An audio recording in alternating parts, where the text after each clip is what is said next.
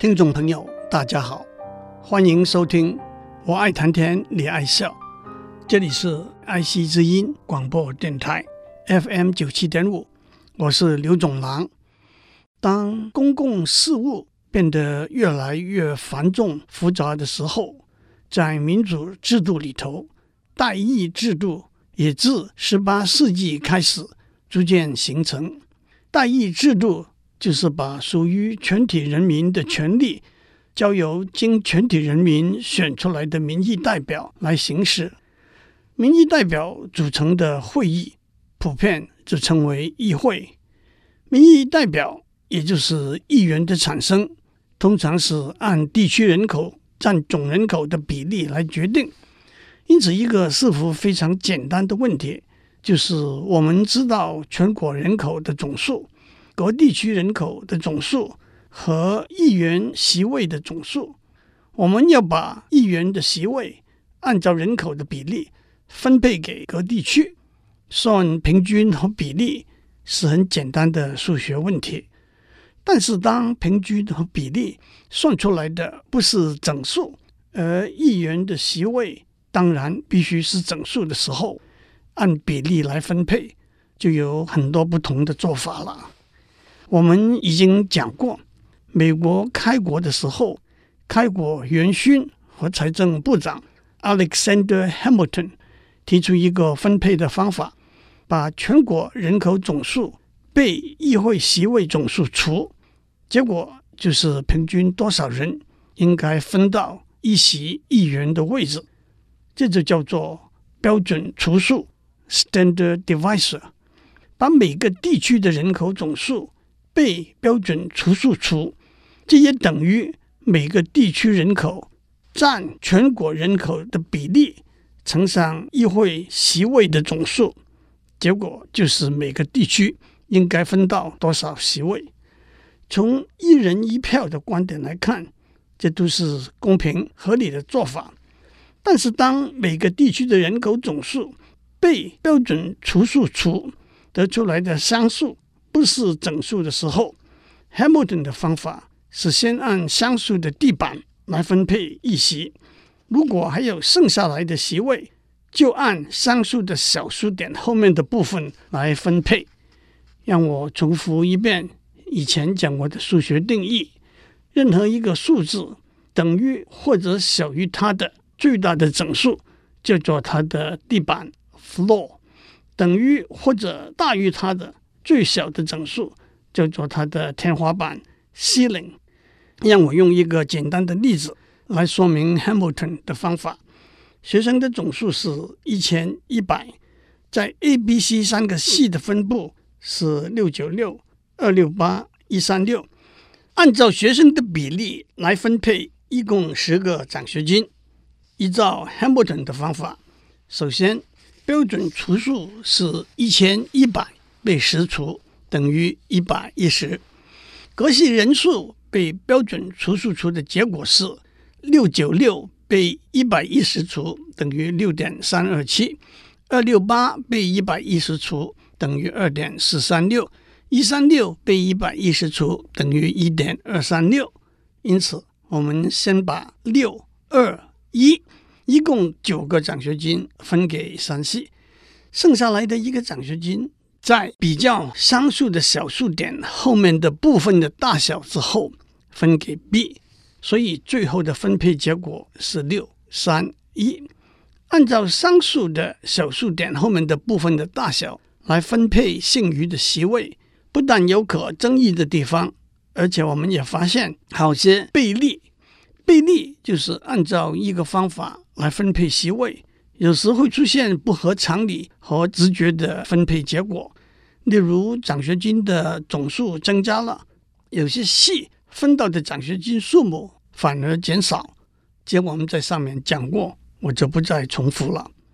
为了免掉考虑相数小数点后的部分的麻烦，美国独立宣言的起草人 Thomas Jefferson 提出了一个有趣的方法。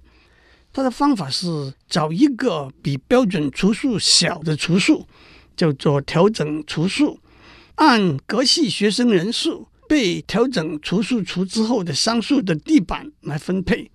如果经过反复尝试，找到一个适当的调整常数，让分配的结果加起来正好是奖学金的总数的话，那就大功告成，不必再为商数小数点后面的部分烦恼了。在上面的例子，经过反复尝试，我们找到九十八作为调整除数，把学生人数被调整除数除，按照商数的地板来分配，结果是七。二一加起来正好是十。杰弗逊的方法的基本观念是把标准除数减小，因此各区人口被调整除数除之后，商数是大于它公平分配所应该得到的席次，因此把桑树下修是合理的做法。可是同时，美国政治界的另外一个重量级人物 John Quincy Adams。也不落人后，提出了一个和 Jefferson 的方法对应的分配方法，因此也叫做 Adams 的方法。John Quincy Adams 的爸爸是 John Adams，是美国的第二任总统。John Adams 任内的副总统正是 Thomas Jefferson。Adams 的方法是找一个比标准除数大的调整除数。把各区人数被调整除数除，按照得出来的商数的天花板来分配，目的也是让结果刚好等于席位的总数。在上面学生和奖学金分配的例子里头，经过反复尝试，我们找到一百三十五作为调整除数，把学生人数被调整除数一百三十五除之后。按照商数的天花板来分配，结果是六二二，这道和 Hamilton 的方法的结果六三一，Jefferson 的方法的结果七二一都不相同。在 Adams 的方法里头，把一区的人口总数被调整除数除，商数是小于这一区该得到的席位的，因此把商数上修到天花板。也是一个合理的做法。杰弗逊的方法和 Adams 的方法的基本观念都是找一个调整除数。当各个地区的人口被调整除数除了之后，我们就不再看商数小数点后面的部分的大小了。但是为了避免为小数点部分伤脑筋，，Jefferson 和 Adams 的方法未免有点粗糙。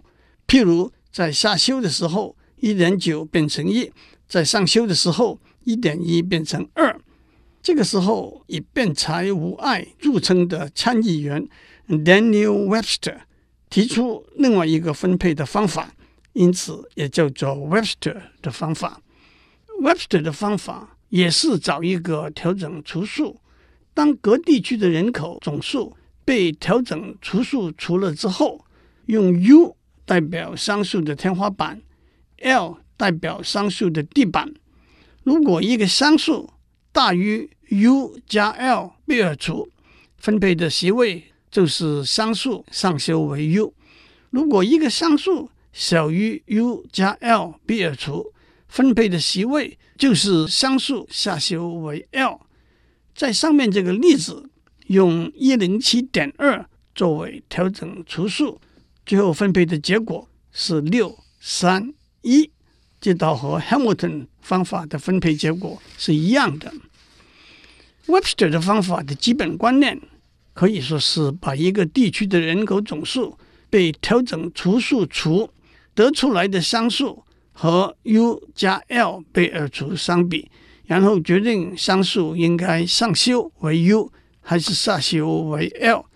在数学里头。U 加上 L 被二除，叫做 U 和 L 的顺数平均 （arithmetic average）。这又带来一个相似的新思路，在数学里头，两个数字有其他不同的平均数的定义。例如，U 和 L 的调和平均 （harmonic average） 定义为二乘 U 乘 L 被 U 加 L 除。例如 U 等于七，L 等于六，它们的调和平均是二乘六乘七，被六加七除，等于六点四六一。十九世纪初期，一位美国的数学教授 James Dean 就提出一个被称为丁的方法。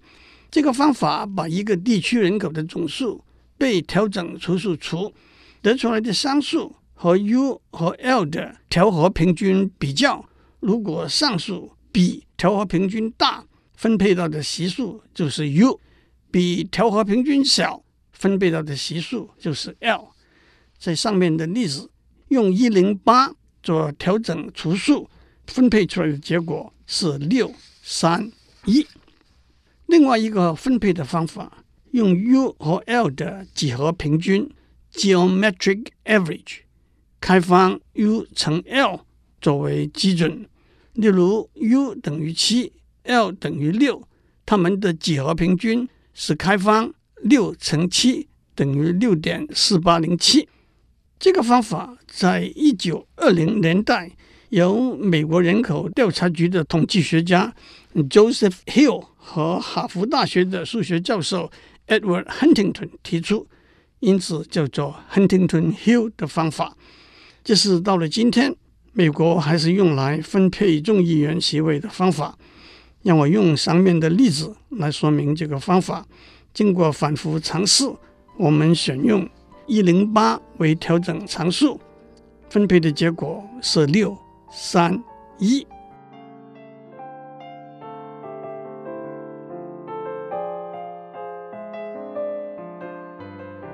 我们在上面一共讲了好几个不同的用来分配议会席位的方法。Hamilton 的方法把各区人口被标准除数除，其他的方法把各区人口被调整除数除。Jefferson 的方法取商数的地板，Adams 的方法取商数的天花板作为分配的席次。Webster、Dean 和 Huntington-Hill 的方法，用 U 和 L 的算术平均、调和平均和几何平均为基准，决定取商数的天花板还是地板作为分配的席次。那么我们怎样比较这些不同的方法呢？上面说过，我们已经发现，在使用 Hamilton 的方法的时候，有些不合常理的倍率会出现，还有。在席位的分配里头，有一个重要的原则，叫做配额原则 （quota rule）。我们在上面说过，一个地区人口的总数被标准除数除得出来的商数，就是这个地区应该得到的席位。商数的天花板叫做这个地区席次的上额 （upper quota），上述的地板叫做这个地区席次的下额。lower quota，不管我们用什么分配方法，如果分配的结果大于上额或者小于下额，都违背了配额原则。在 Hamilton 的方法里头，当我们按照上述的地板分配了席位，再按照上述小数点后面的部分来分配剩下来的席位，如果每一个地区最多只多分到一席。那就不会违背配额原则，但是在其他的方法里头，因为我们把各地区人口总数被调整除数除，就无法保证配额原则不会被违背了。在 Jefferson 方法里头，因为调整除数比标准除数小，因此分配的结果不会低于下额。但是我们可以找到例子，指出用 Jefferson 的方法。超过上额的可能，这些数字的例子我就不在这里讲了。相似的，Adams 的方法分配的结果不会高于上额，但是可能低于上额。其他的方法也无法保证分配的结果不会违背配额原则。接下来一个重要的问题是，在这些方法里头，我们应该选用哪一个方法呢？在下面，我们要提一个很有说服力的结果来支持 Huntington-Hill 的方法。让我们用上面的例子来说，A、B、C 三个地区人口的分布是六九六、二六八、一三六。譬如说，按照每一个分配的方法，结果是六三一。那么，我们怎么样衡量这个分配是不是公平的呢？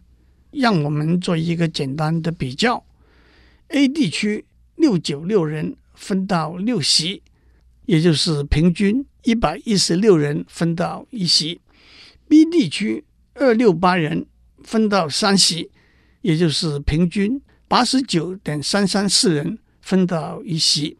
相比之下，A 地区吃亏，B 地区占便宜了。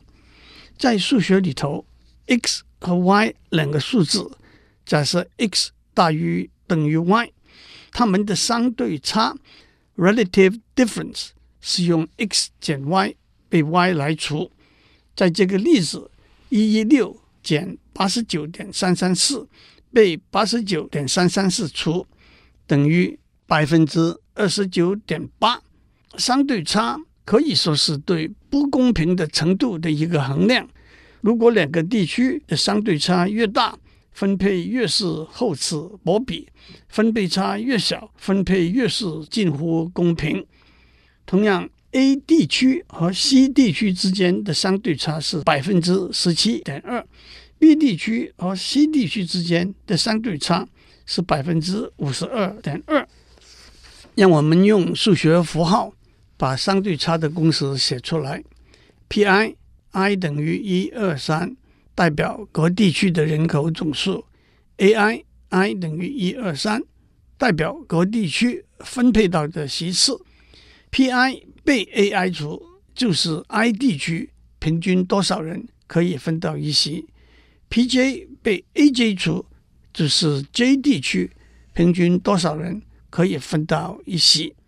它们之间的相对差等于 Pj 乘 Ai 被 Pi 乘 Aj 除减一。至于总体来说，是用所有每两个地区的相对差的平均值，还是用最大的相对差作为一个分配方法的公平性的衡量标准呢？那就有不同的看法了。不过，相对差这个观念倒带来一个可以说是总体的公平性的衡量。在一个一定的分配里头，我们知道对 i 和 j 这两个地区。Pj 被 Aj 除大于 Pi 被 Ai 除，也就是说，这个分配对地区 J 不利，对地区 I 有利。如果我们调整一下，让地区 J 增加一席，让地区 I 减少一席，因而让分配改成对地区 J 有利，对地区 I 不利。换句话说，Pj。被 Aj 加一除小于 Pi 被 Ai 减一除，但是假如我们可以证明原来的相对差比后来的相对差小，那么这个调整就不应该执行了。在上面的例子里头，Pj 等于六九六，Aj 等于六，Pi 等于二六八，Ai 等于三，算出来的相对差是百分之二十九点八。如果我们把 Aj 增加为七，Ai 减少为二，算出来的相对差是百分之三十四点七，因此这个调整就不应该执行了。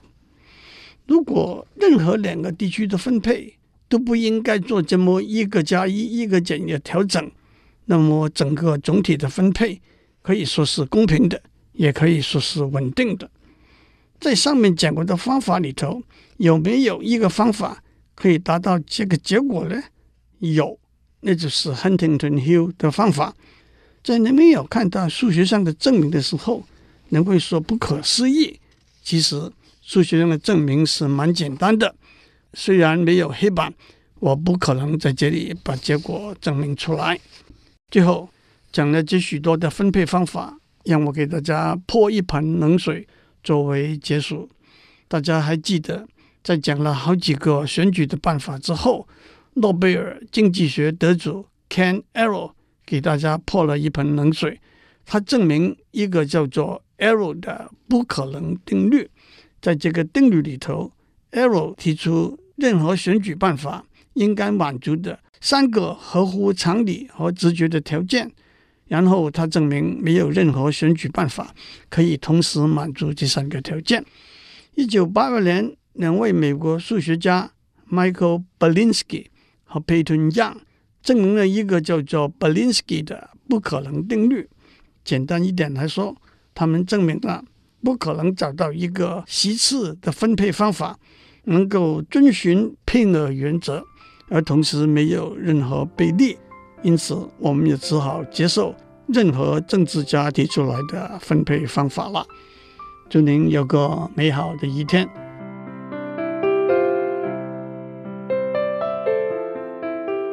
以上内容由台达电子文教基金会赞助播出。